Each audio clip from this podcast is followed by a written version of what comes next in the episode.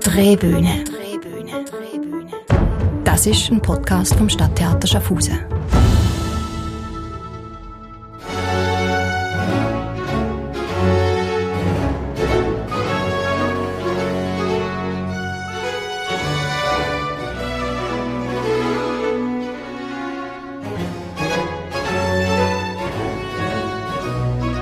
Liebe Zuhörerinnen und Zuhörer, herzlich willkommen auf der Drehbühne des Stadttheaters Schaffhausen. Sie werden es bereits an den ersten Klängen im Hintergrund gehört haben. Auch nach dem Internationalen Bachfest befinden wir uns weiterhin fest verankert in der Barockzeit. Nicht mehr bei Johann Sebastian Bach, sondern bei einem seiner Zeitgenossen, bei Georg Friedrich Händel. Sie hören gerade im Hintergrund die ersten Largo-Takte der Ouvertüre zu Händels Oper Ariodante, die bei uns am kommenden Dienstag, den 18. und Mittwoch, den 19. Mai zu sehen sein wird. Mein Name ist Jens Lampater und ich begrüße Sie zu einem Podcast, in dem wir endlich einmal wieder vorausblicken dürfen auf eine real stattfindende Vorstellung in unserem Haus. Es handelt sich um eine Koproduktion des Stadttheaters mit den Händelfestspielen in Halle und diese Ariodante wird nicht nur einmal, sondern ganze viermal über unsere Bühne gehen. Denn nach wie vor dürfen wir in unserem Saal pro Vorstellung maximal 50 Personen empfangen. Und da wir natürlich möglichst viele unserer Abonnenten und Kunden mit existierenden Reservierungen mit diesem Ariodante beglücken möchten, spielen wir die Oper in verkürzter Form zweimal und zwar um 17 Uhr und um 20 Uhr. Wir machen aus drei Stunden Musik 90 Minuten Musik. Und wie man das bewerkstelligt, was Ariodante zu einer ganz besonderen Perle in Händels Schaffen macht und was unsere Produktion mit der Compagnia Marionettistica Carlo Colla e Fili aus Milano ganz besonders auszeichnet, darüber spreche ich jetzt mit Wolfgang Katschner. Er ist musikalischer Leiter der Lautenkompanie Berlin und nicht zum ersten Mal bei uns zu Gast. Bereits im Oktober konnten wir mit ihm anlässlich der Produktion der Apotheker ein spannendes Gespräch führen und ich freue mich jetzt, ihn wieder begrüßen zu dürfen. Aus Augsburg ist er uns heute zugeschaltet. Herzlich willkommen, Wolfgang. Unser Gast der Woche. Ja, hallo. Wolfgang, du bist nicht zum ersten Mal auf unserer Drehbühne zu Gast, sondern bereits zum zweiten Mal diese Saison. Deswegen ersparen wir dir eine lästige Wiederholung von Gretchenfragen und sonstigen persönlichen Fragen, sondern kommen ganz direkt zu dir und deinem Ensemble. Ihr seid jetzt momentan gerade wo? Wo spreche ich mit dir gerade? Also äh, gar nicht so einfach zu erklären, weil die Lautenkompanie ähm, ist in Berlin und probt dort heute Dido und Aeneas von Henry Purcell ähm, für eine szenische Aufführung, die jetzt am kommenden Samstag ähm, in Aschaffenburg gestreamt wird, also Berlin oder Aschaffenburg.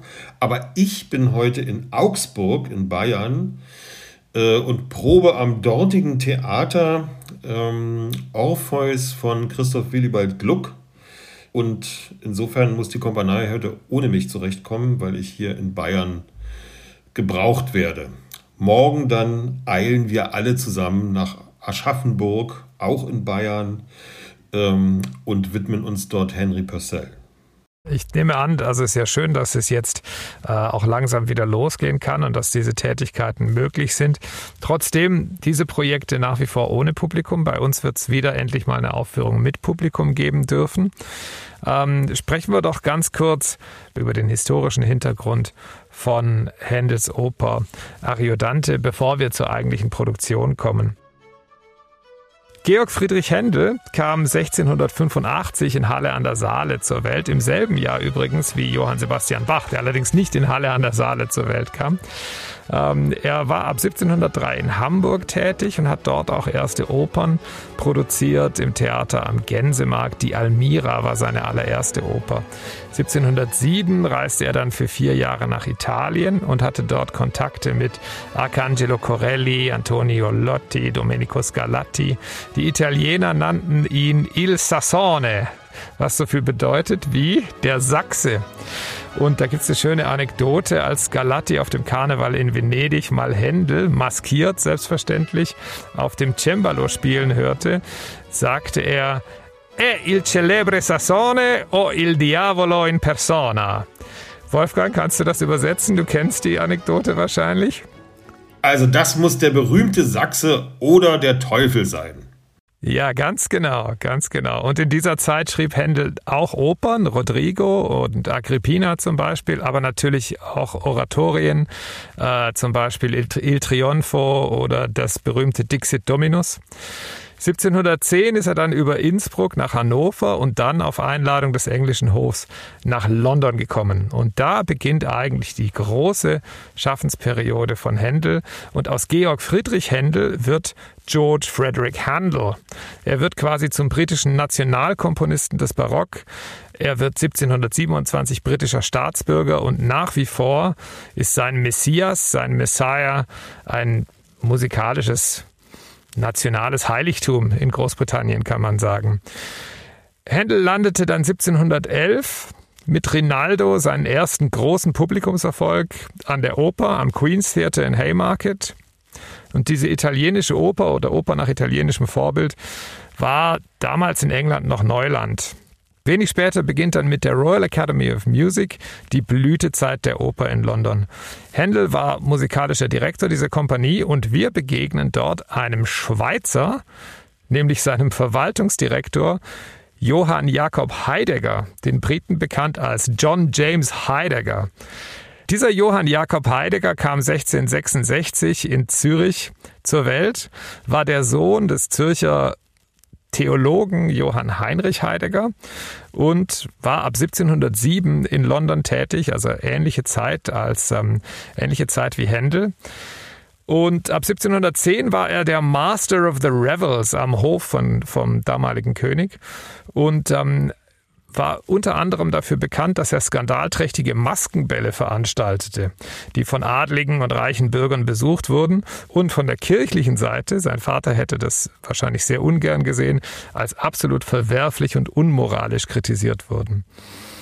Heidegger war 1713 bis 38 kaufmännischer Direktor des Queen's Theatre in Haymarket und 1719 bis 1728 auch kaufmännischer Direktor der Royal Academy of Music und arbeitete arbeitete dort eng mit Händel zusammen, inszenierte auch einige seiner Opern als Regisseur.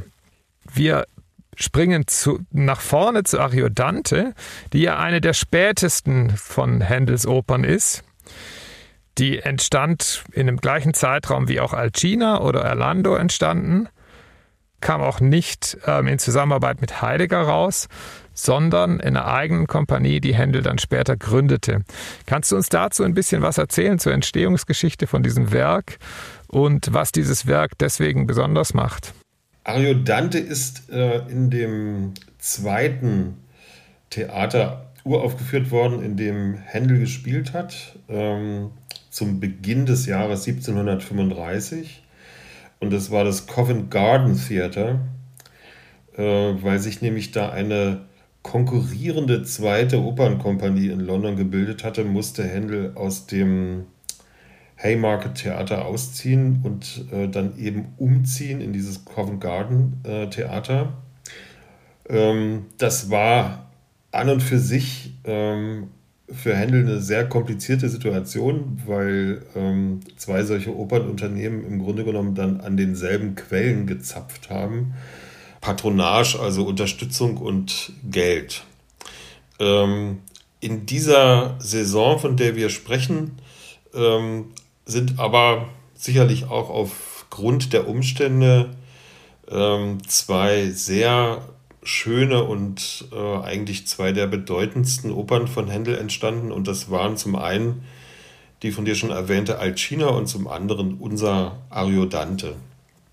Ähm, Händel hatte nicht nur, muss man dazu sagen, den Spielort verloren, ähm, er hatte auch seine Sänger verloren, die eigentlich alle von der Konkurrenz abgeworben, abgeworben wurden, bis auf eine, nämlich Anna Maria Strada del Po, eine Sopranistin, die hier die Ginevra gesungen hat.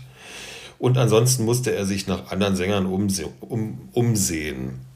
Und reagiert auf diese Konkurrenzsituation hat er im Grunde genommen dadurch, dass er äh, unter anderem Ballette eingebaut hat, äh, auch in den Ariodante, die eine damals ganz berühmte Tänzerin getanzt hat, nämlich Maria Salé. Die kam aus Frankreich und die hat so eine Art ähm, zu der Zeit, wir würden heute sagen, modernen Ausdruckstanz präsentiert, äh, weg von den Konventionen des höfischen Tanzes. Das muss etwas optisch sehr Aufregendes gewesen sein. Und äh, für diese Maria Saleh hat Händel sowohl in Ariodante als auch in Alcina äh, Tänze, Ballette komponiert, die er da eingefügt hat. Das war also ein Versuch, der Konkurrenz zu begegnen. Und der andere war die Verpflichtung von wieder möglichst guten äh, Sängern und die Titelfigur, also Ariodante, hat er dann komponiert für einen zu dieser Zeit auch sehr berühmten und dann neu in London erscheinenden Kastraten und das war Giovanni Carestini, der also die Hauptrolle gesungen hat, beziehungsweise für den diese Hauptrolle geschrieben wurde. Und ähm, dass sich Händel mit diesem Stück sehr, sehr viel Mühe gegeben hat, sieht man schon, wenn man in die Partitur, in die Noten schaut, weil man da ganz eine ganz außergewöhnlich gut ausgearbeitete Opernpartitur sieht mit sehr, sehr schönen, sehr gut gearbeiteten, sehr langen, sehr virtuosen Arien, die er da für seine Sänger geschrieben hat und die schon so ein bisschen das, ähm, sagen wir mal, das Nonplusultra an vokalem Können äh, in dieser Zeit auch dargestellt haben.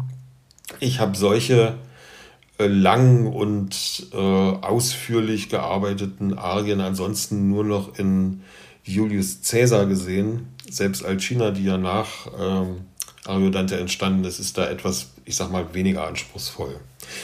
Also er hat sozusagen in musikalischer Hinsicht, in der Besetzung, in der Einfügung der Ballette, der Tänze versucht, diesem, äh, dieser Konkurrenzsituation gerecht zu werden. Und ähm, dann hat er eine in der damaligen Zeit, glaube ich, relativ bekannte Vorlage für die Handlung gesucht. Ähm, und das waren, war eine Episode aus dem Ritterroman oder aus der Ritterdichtung Orlando Furioso von Ludovico Ariost, ähm, die also in der Zeit sicherlich sehr bekannt war. Die stammt aus dem frühen 16. Jahrhundert, also ist schon eine ganze Ecke eher entstanden als die Oper, aber ich, ich vergleiche diese, diese Ritterdichtungen wie Orlando Furioso immer so ein bisschen mit Grimms Märchen. Ähm, hier in Deutschland, das hat, glaube ich, zu der Zeit jeder gekannt. Der, das sind so. Der Rinaldo ist ja, glaube ich, auch dem Orlando Furio. Der, der Rinaldo ja. fußt ja auch auf derselben Vorlage. Und ähm, äh, genau. ist es, glaubst du, dass er sich darauf konzentriert hat bei seinen späteren Opern darauf, weil er sich davon mehr Publikumszuspruch erhofft hat, dass er gesagt, ja, jetzt gibt's hier äh, berühmte Ritterromane, äh, das, das zieht das Publikum dann noch mehr an oder ähm, gerade in, in Betracht auf die Konkurrenzsituation, in der er sich befand? Ich denke, das Hauptaugenmerk äh, auf, wie gehe ich mit der Konkurrenz um, waren die Besetzungen, also die Sänger äh, und eben sowas wie, ich habe noch ein tolles Ballett. Ich glaube, die Stoffe selber haben nicht so eine große Rolle gespielt, weil letzten Endes, ähm, ob es jetzt, wenn wir auch die Stücke aus dieser Zeit wie Orlando selbst, Orlando Furioso oder eben Ariodante und Alcina betrachten, ähm, wenn man also die Libretti dieser Opern ansieht, dann sind es doch immer die, ich sag mal, die sozialen Dinge, die da eine Rolle spielen. Also eigentlich geht es immer um Liebe und Beziehungen und äh, so soziale Dinge, wer darf was, wann und mit wem. Ähm, und es ist ganz egal, in welchen Sujets diese Stücke spielen. Es sind immer in etwa dieselben Umstände, die sozusagen in den Opernlibretti dann geschildert werden. Du hast vorhin über die Arien gesprochen. Ähm, eine der berühmtesten Arien ist natürlich die Scherza in Fida Arie. Die ist auch wirklich sehr lang, habe ich jetzt in der Vorbereitung für diesen Podcast ähm, äh, bemerkt, weil ich die als Auszug mir auch ausgesucht habe. Wir werden gleich einen Teil daraus hören. Erzähl uns doch, was dich an dieser Arie besonders fasziniert, äh, Aufbau, Verlauf und so weiter. Dann sprechen wir danach darüber, ob da Capo innerhalb von 90 Minuten auch möglich ist. Also ein Scherza in Fila ähm, fasziniert mich natürlich immer äh, das Emotionale, was da drin verarbeitet ist. Also die, diese verzweifelte Grundstimmung äh, die Ariodante da ähm, präsentiert und die ist einfach extrem gut eingefangen mit sehr einfachen Mitteln. Das ist ja ähm, ein Stück, das ist sehr langsam. Ähm, da gibt es Streicher, die ganz einfache Begleitfiguren spielen, dann ein ähm, konzertierendes Fagott, also ein Fagott als Soloinstrument als Kontrast äh, zu dem Sänger. Und ja, diese sozusagen äh, in Form gegossene, dieses in, in musikalische Form gegossene Gefühl und letzten Endes auch die Länge, also die einen dann da so reinzieht, ähm, das ist das, was auch mich heute sehr fasziniert. Wir hören jetzt einen Auszug in einer Interpretation der Arie von Cecilia Bartoli aus der letzten Produktion der Salzburger Festspiele Scherza in Fida aus der Oper Ariodante.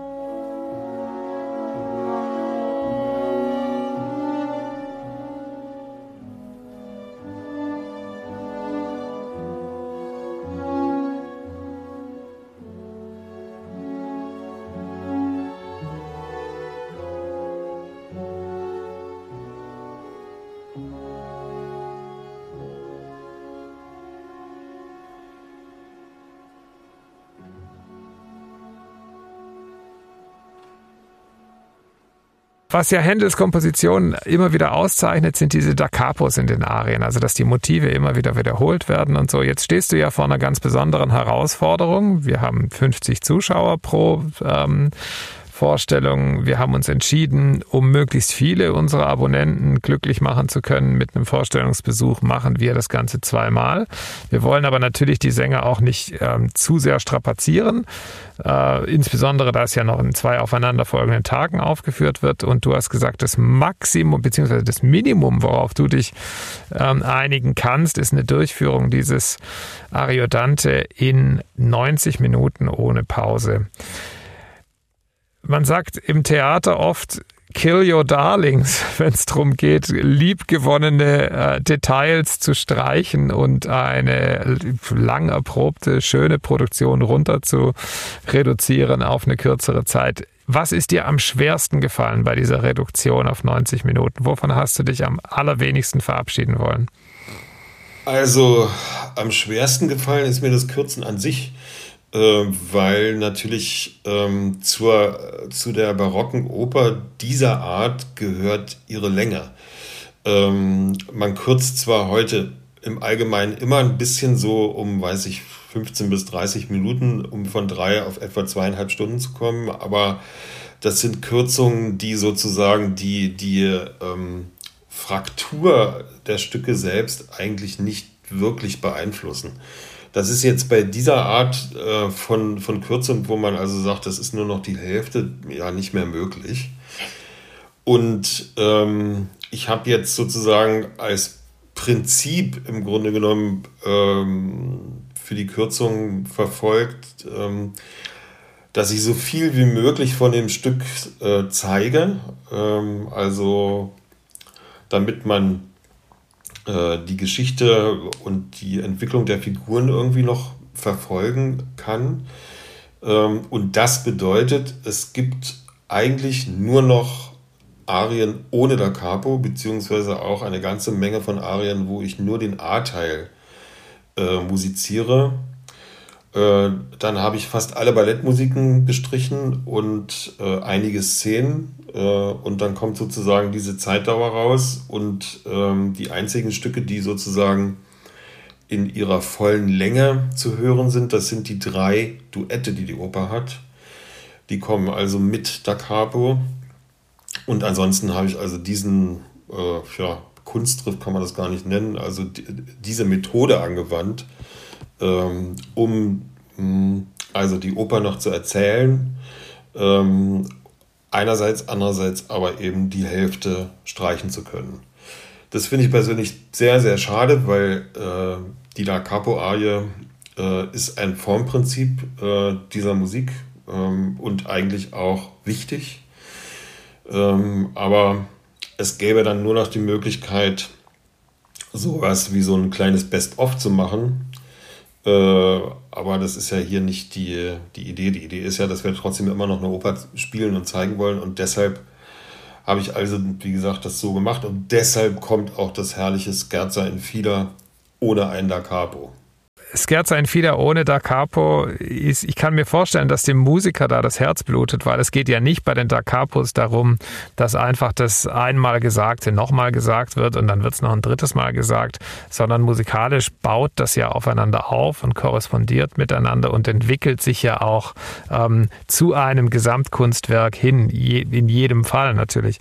Ähm, Inwiefern ist auch die Form der Inszenierung für dich entscheidend gewesen? Wir haben ja hier wieder eine Kooperation mit der Compagnia Marionettistica Carlo Colla e Fili aus Milano. Das heißt, eine Inszenierung, wie Sie sie auch schon gesehen haben bei Giustino zuletzt im, im Stadttheater Schaffhausen vor zwei oder drei Spielzeiten. Ähm, das heißt, es wird auf unserer Bühne eine Marionettenbühne aufgebaut mit diesen etwa 80 Zentimeter bis einen Meter großen Holzmarionetten, die live bespielt werden von den äh, Puppenspielern der Compagnia Colla. Man will ja dann natürlich auch zeigen, was die Marionetten alles können. Ähm, also wenn da ein Drache reinkommt in einer Szene oder irgendein ganz besonderer Effekt äh, ähm, auftaucht, dann ist der ja auch, äh, ist eigentlich auch schade, wenn man darauf verzichtet. Inwiefern hat das auch eine Rolle gespielt, dass du sagst, du willst eine Fassung haben, wo auch die Collars, also die Marionettenspieler, zeigen können, was sie alles können? Also durch den Erhalt aller Figuren und ähm, aller, fast aller Szenen äh, ist es im Grunde genommen möglich, also ist es den Collars möglich, ähm, ihre Bandbreite zu präsentieren äh, und ähm, sozusagen möglichst interessante äh, Vorstellungen zu zeigen. Das ist natürlich ähm, einfacher für sie oder besser für sie, als wenn ich jetzt sozusagen das auf so ein zwar äh, musikalisch tolle, aber im Grunde genommen auf so eine Häppchen-Oper äh, gekürzt hätte. Ähm, aber der theatrale Rahmen ist im Grunde genommen erhalten geblieben und damit können sie auch ähm, ihr Puppenhandwerk ganz ausführlich präsentieren. Ich glaube, äh, dem äh, wird es keinen Abbruch tun. Es ist ja was anderes, ähm, wenn man mit einem Regisseur zusammenarbeitet in einem Probenprozess, als wenn man mit, ähm, äh, also gibt es natürlich auch einen Regisseur bei der Compagnia Marionettistica, aber als wenn man weiß, da gibt es eine Marionettenoper und eigentlich wird die Handlung, wie sie im Libretto steht, nacherzählt. Äh, du hast beides, machst beides, du arbeitest auch teilweise mit sehr modernen Inszenierungen, also Regisseuren mit sehr modernen Konzepten. Ähm, was findest du die besondere Herausforderung an der Zusammenarbeit mit der Compagnia Marionettistica? Was ist daran besonders spannend und auch besonders schwierig? Also besonders spannend finde ich, äh, dass der Text eines Librettos äh, einfach zu sehen ist, ähm, so wie er ist.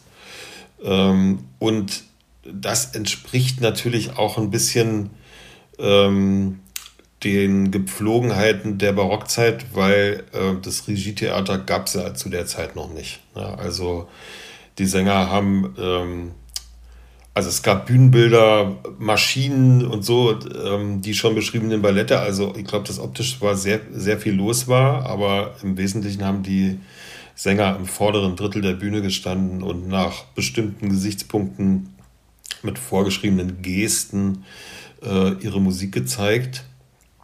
Und äh, diesem Bild äh, des barocken Theaters entspricht im Grunde genommen auch die Vorgehensweise dieses Marionettentheaters aus Mailand.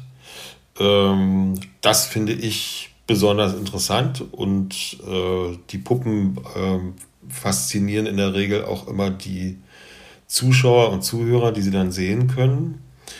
Ähm, schwierig ist im Grunde genommen nur dass man immer aufpassen muss, ähm, dass die Vorlagen interessant sind für die Puppen, also dass es sozusagen genug zu zeigen gibt äh, und dass es im Grunde ähm, möglichst wenig Längen hat, ähm, die dann diese Art des Spiels nicht mehr richtig auffangen könnte.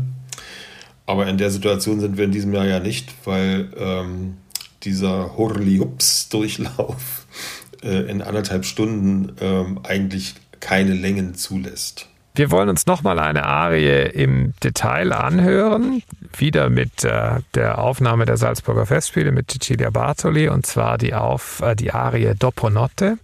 Äh, magst du dazu kurz sagen, was dich daran besonders fasziniert an dieser Arie, Wolfgang?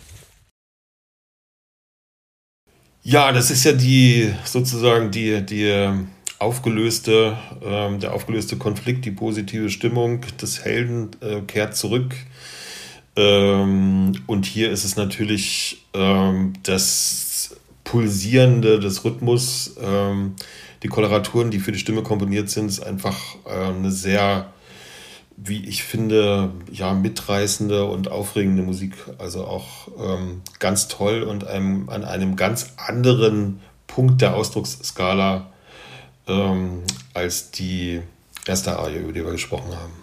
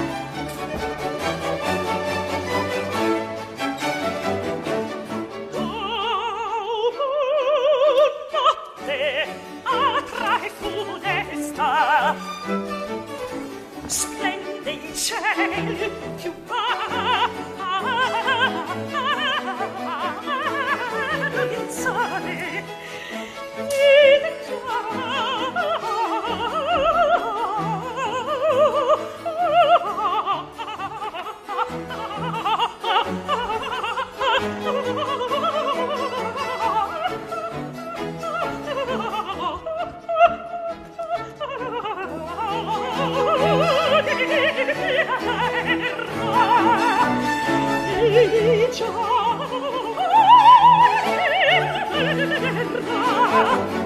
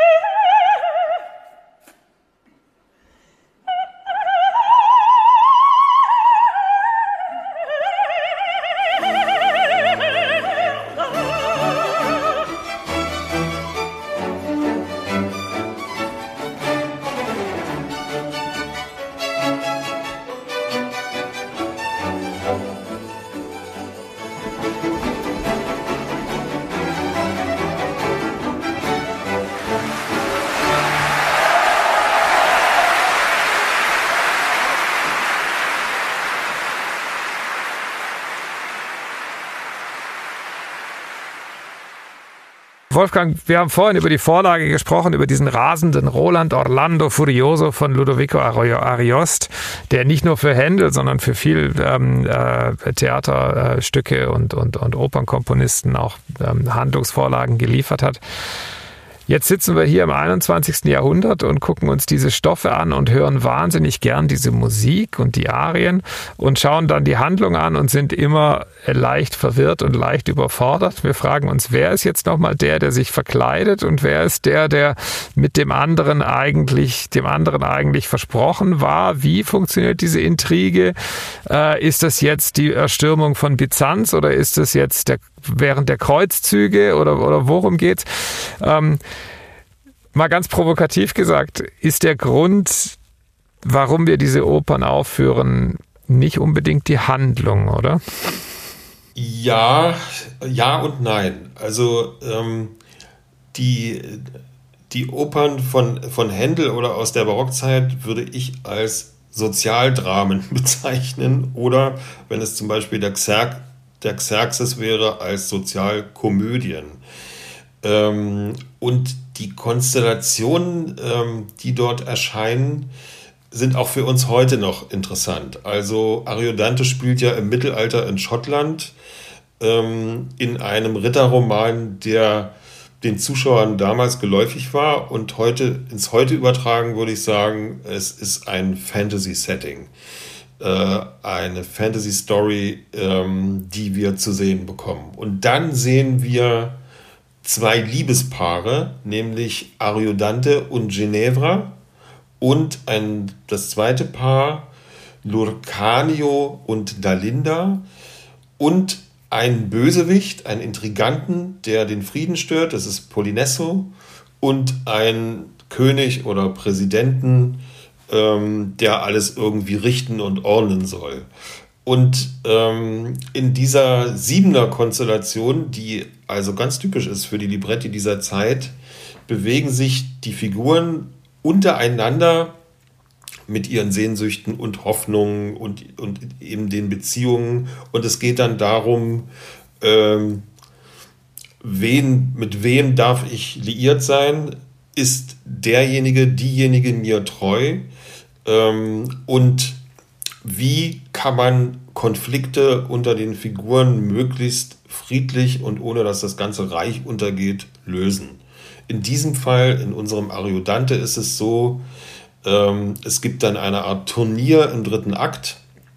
Da wird der Bösewicht, äh, der Polinesso, getötet im Kampf ähm, und dann steht dem Happy End nichts im Weg. Aber wie gesagt, ähm, die Story selbst ist nicht so interessant. Ähm, das soziale Setting, in dem es spielt, ist interessant, ist auch für uns heute noch interessant, ne? weil das natürlich dann in Musik, Musik übertragen heißt. Ähm, es gibt wunderschöne Arien, Trauer, Freude, Wut, was weiß ich nicht, was alles für äh, Emotionen, die werden halt gezeigt. Äh, und pure Emotionalität, ob von Marionetten oder von sonst wem dargestellt, ist zeitlos. Wenn du vom sozialen Setting sprichst, müssen wir uns ja vor Augen führen, dass in dieser Zeit, auch noch in Händels Zeit, es ganz klar war, es gibt ein soziales System, in dem es bestehende Grenzen gibt und diese Grenzen zu überschreiten, stellt ein großes Risiko dar. Ähm, die Fragilität, insbesondere die die Frauenfiguren haben, die sich ja dann immer als Männer verkleiden müssen, um irgendwie durchzukommen und so weiter.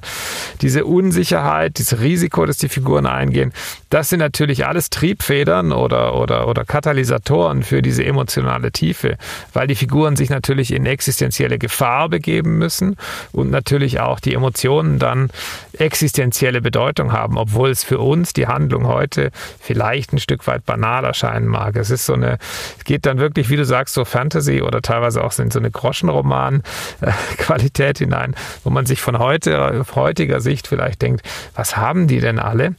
Aber man darf wirklich nicht vergessen, dass sie dass das jeweils ganz klare Schichten sind und ganz klare Vorgaben, was darf man, was darf man nicht, was darf ein, ein Ritter, was darf eine Kammerzofe, obwohl es jetzt bei Ariodante keine Kammerzofe gibt, aber ich denke, du weißt, was ich meine. Ja, genau so ist es. Und es gibt natürlich, es gibt super interessante Rollen ähm, in diesem Stück. Ähm, also manche Rollen, der Bösewicht ist immer böse.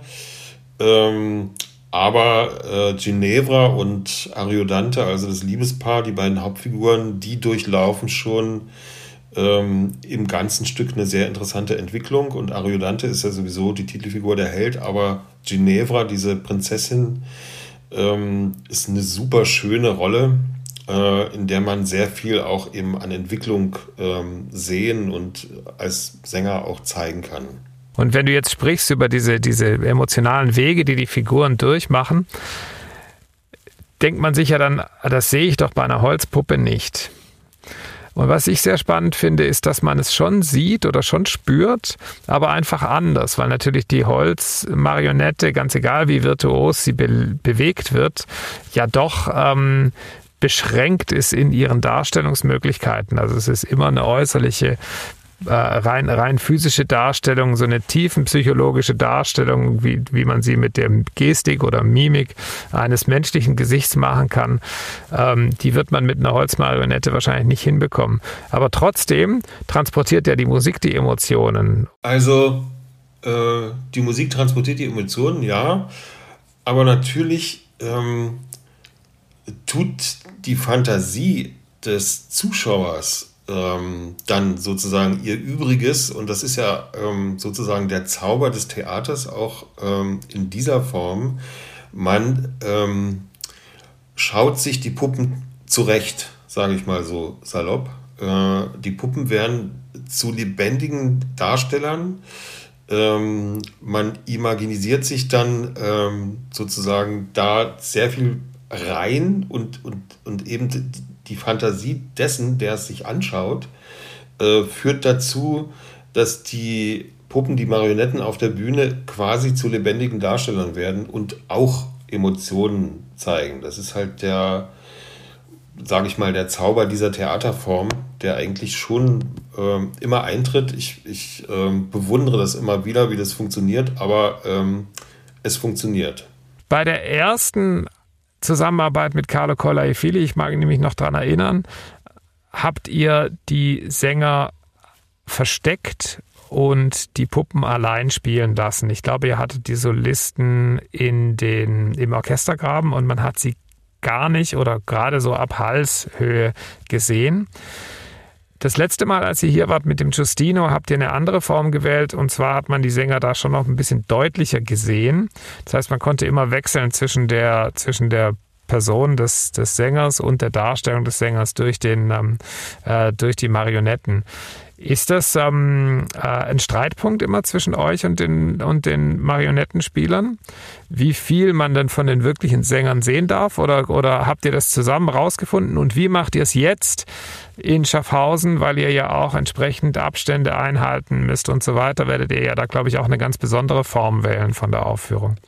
Also die sozusagen die normale Form der, der ähm, Kommunikation und Interaktion zwischen Sängern und Puppen ist in der Regel die, dass die äh, Sänger links und rechts im Orchestergraben erhöht stehen, ähm, dass man sie sehen kann ähm, und aber auch, also sehen kann, aber nicht sehen muss. Also ähm, es ist möglich sozusagen da auch vom, vom Zuhören, vom Zuschauen eine Interaktion stattfinden zu lassen und damit ergeben sich zusätzliche ähm, optische oder überhaupt sinnliche Reize, die ich ganz toll finde, wenn man also in dem, ähm, im Lauf der Oper ähm, sich ein Bild machen kann von der Puppe, aber auch von der Person, äh, die diese Puppe sozusagen äh, mit einer Stimme erfüllt. Und wir behalten dieses Prinzip in diesem Jahr bei, nur äh, den Umständen geschuldet werden wir die Sänger nicht im Orchestergraben platzieren, sondern wir stellen sie ins Parkett ganz nach vorne, links und rechts auch, ähm, auf die Höhe der ersten zwei Reihen. Und dort werden sie singen. Das heißt, man wird sie natürlich in diesem Jahr ähm, anders hören, besser sehen. Ähm, es folgt derselben Idee. Man kann sowohl die Sänger als auch die Puppen verfolgen, aber es wird natürlich ein bisschen anders sich äh, dann gestalten, wie ähm, das werden wir dann sehen, wenn wir in Schaffhausen das einrichten. Da bin ich selber gespannt. Ähm, aber es wird zweifellos auch ähm, interessant und hoffentlich doch sehr schön werden. Die Produktion ist ja eine Koproduktion zwischen unserem Haus und den Händelfestspielen Halle an der Saale und der Lautenkompanie. Die Produktion kommt bei uns zur Premiere am äh, Dienstag, den 18. Mai und hätte eigentlich dann auch in Halle spielen sollen bei den Händelfestspielen. Die sind abgesagt und ihr werdet jetzt bei uns äh, eine Aufzeichnung machen der Produktion. Gibt es wo und wie gibt es die Möglichkeit für diejenigen Zuhörer, die auch kein Ticket mehr bei uns erhalten können, weil es ausverkauft sein wird, die Produktion im Fernsehen zu sehen oder online zu sehen? Also man kann die äh, Opernproduktion online sehen auf der Website der Händelfestspiele ab dem 28. Mai. Äh, und dann wird sie sicherlich für die Dauer der Festspiele ähm, also die imaginäre Dauer der Festspiele dort zu sehen sein. Bestimmt, ich denke mal, ein bis zwei Wochen. Jeder, der noch Lust dazu hat ähm, und jetzt nicht in Schaffhausen ins Theater kommt, ähm, kann dann sich Ende Mai, Anfang Juni die Oper nochmal anschauen. In einer dann nochmal noch mal anderen Form, weil natürlich ähm, das nicht äh, ein abgebildetes 1 zu 1 Live-Erlebnis sein wird, sondern ähm, da gibt es natürlich dann Schnitte und andere Perspektiven, andere äh, Kameraperspektiven. Also ich glaube auch für diejenigen, ähm, die es live gesehen haben, ist das auch nochmal ein Mehrwert, dann da reinzuschauen, weil es einfach andere ähm, Sichtweisen nochmal eröffnet. Das ist in der Tat spannend, weil man ja auch die Möglichkeit bekommt, die Sachen wirklich im Close-up zu sehen. Es ist also keines der vielen und mittlerweile wahrscheinlich auch satt gesehenen Streamings, die wir im letzten Jahr erleben durften, wo dann einfach eine Kamera die Bühne filmt und man sieht, was auf der Bühne stattfindet und sich nur darüber ärgert, dass man nicht selbst live im Saal sitzt, sondern äh, wirklich eine, eine quasi eine Fernsehproduktion, die ihr mit verschiedenen Kameras realisieren werdet. Die sind dann auch während der Aufführungen am Dienstag und am Mittwoch bei uns im Saal Saal, nehme ich an. Nicht nur während der Proben. Saal, ja. ja, ja, genau. Sehr gut. Also sicherlich äh, sehr dezent und äh, zuschauerfreundlich, aber sie werden da sein. Ja, auch das ein zusätzlicher sinnlicher Reiz, wenn man so will. Genau, der schwitzende Kameramann. Vielen Dank für das kurze Gespräch. Wir freuen uns sehr, dass ihr bald bei uns sein werdet, äh, auf die Proben und insbesondere natürlich auf die Aufführungen mit dem Mario Dante. Ich freue mich auch sehr, bin sehr gespannt. Ähm, da wird ja bei euch in Schaffhausen vieles zusammenkommen, was wir erstmal an unterschiedlichen Orten einzeln vorbereitet haben. Und ähm, ich hoffe oder denke mir, dass es auch so schön wird wie die beiden vorangegangenen Marionettenopern, wenn auch jetzt unter besonderen Umständen. Das war unser Podcast mit Wolfgang Katschner, dem musikalischen Leiter der Lautenkompanie Berlin, über Händels Ariodante, den Sie bei uns, wenn Sie zu den glücklichen Inhabern von Tickets gehören, am 18. und 19. Mai erleben dürfen oder ansonsten auf der Webseite des Stadttheaters und der Händelfestspiele ab dem 28. Mai. Nächsten Sonntag, liebe Zuhörerinnen und Zuhörer, da ist Pfingsten und wir setzen unseren Podcast für eine Woche aus. In der Hoffnung, Sie dann am Sonntag, den 30. Mai, mit einer neuen Folge begrüßen zu dürfen, in der wir einen Blick werfen auf den theaterreichen Monat Juni. Wir haben nämlich noch viel vor in dieser laufenden Saison und bald werden wir Ihnen auch schon verraten können, was Sie alles in der nächsten Saison im Stadttheater erwarten wird. In diesem Sinne wünsche ich Ihnen einen schönen Tag, eine schöne Woche, bleiben Sie gesund und bis bald auf der Drehbühne. Drehbühne. Drehbühne.